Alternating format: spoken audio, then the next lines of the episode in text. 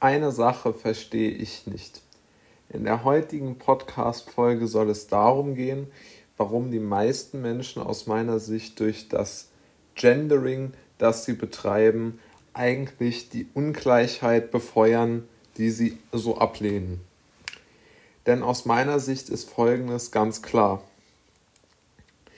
Wenn jemand äh, diese Gendersprache sozusagen zum Gesetz machen will, wie sie beispielsweise in Kanada äh, vollführt wurde, dann begeht er dabei zwei folgenschwere Fehler. Der erste folgenschwere Fehler ist der folgende. Nein, der erste folgenschwere Fehler ist, dass der Mensch sich einfach nicht gerne Vorschriften machen lässt.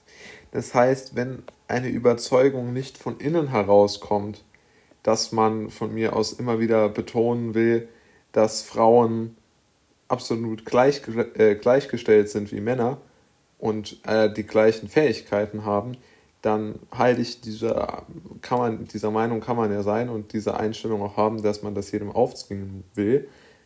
Aber die Erfolgsaussichten davon sind halt sehr, sehr, sehr, sehr, sehr gering. Denn der Mensch möchte sich selbst seine Überzeugungen schnitzen und möchte jetzt nicht unbedingt warten, bis jeder seine Meinung ähm, übernommen hat, beziehungsweise ja, also der Mensch möchte einfach selber entscheiden. Und was noch viel wichtiger ist, ist Folgendes. Man macht eigentlich nichts gut damit, wenn man jemandem etwas sozusagen so als ein Goodie mitgibt. Einfach sagt, du musst beschützt werden, für dich muss gegendert werden. Das ist aus meiner Sicht eine große ähm, Sinnlosigkeit eigentlich sogar, weil man dadurch niemanden schützt, sondern sie eher der Lächerlichkeit meiner Meinung nach preisgibt, weil man ganz genau weiß, es ist einfach nicht richtig zu betonen, dass der Mensch so enorme, dass der Mensch ist einfach ein intelligentes Wesen und er weiß, was er zu tun und zu lassen hat. Niemand behandelt doch jemanden schlecht, wenn er ihn nicht mit seinem richtigen, äh, mit der richtigen Berufsbezeichnung an, ähm, benennt. Also wenn ich jetzt zu einer Ärztin gehe und sage, ich war bei, jetzt beim, war beim Doktor umgangssprachlich, dann äh, sage ich ja nicht, dass die Ärztin einen schlechten Job gemacht hat, denn ich war ja da. Das heißt, diese ganze Idee, dass man praktisch sagt, okay,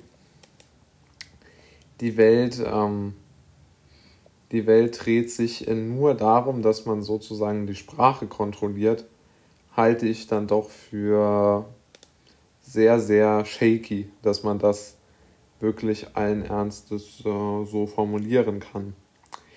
Vor allen Dingen ist es aber vollkommen sinnlos, es so zu formulieren, denn niemand weiß doch im Grunde, ob er richtig formuliert, denn wenn Sie eine offene Formulierung wählen, dann werden Sie auch immer irgendjemandem haben, dem das nicht gefällt.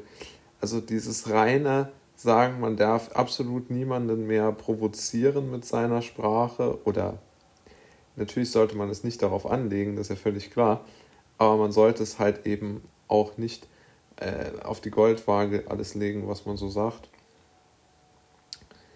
Und man sollte vielleicht eher darauf achten, dass man niemanden vollkommen äh, durchs Raster äh, fallen lässt durch das Gesellschaftliche, da bin ich ja dabei.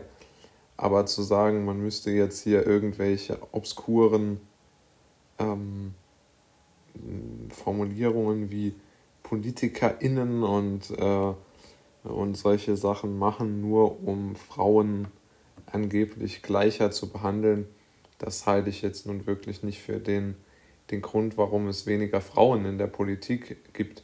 Da kann man diverse Gründe für anführen, aber sicherlich nicht den, dass es keine PolitikerInnen sind. Ja? Also aus meiner Sicht eine vollkommen schwachsinnige Debatte, weil überhaupt gar nicht klar ist, dass das etwas bringt.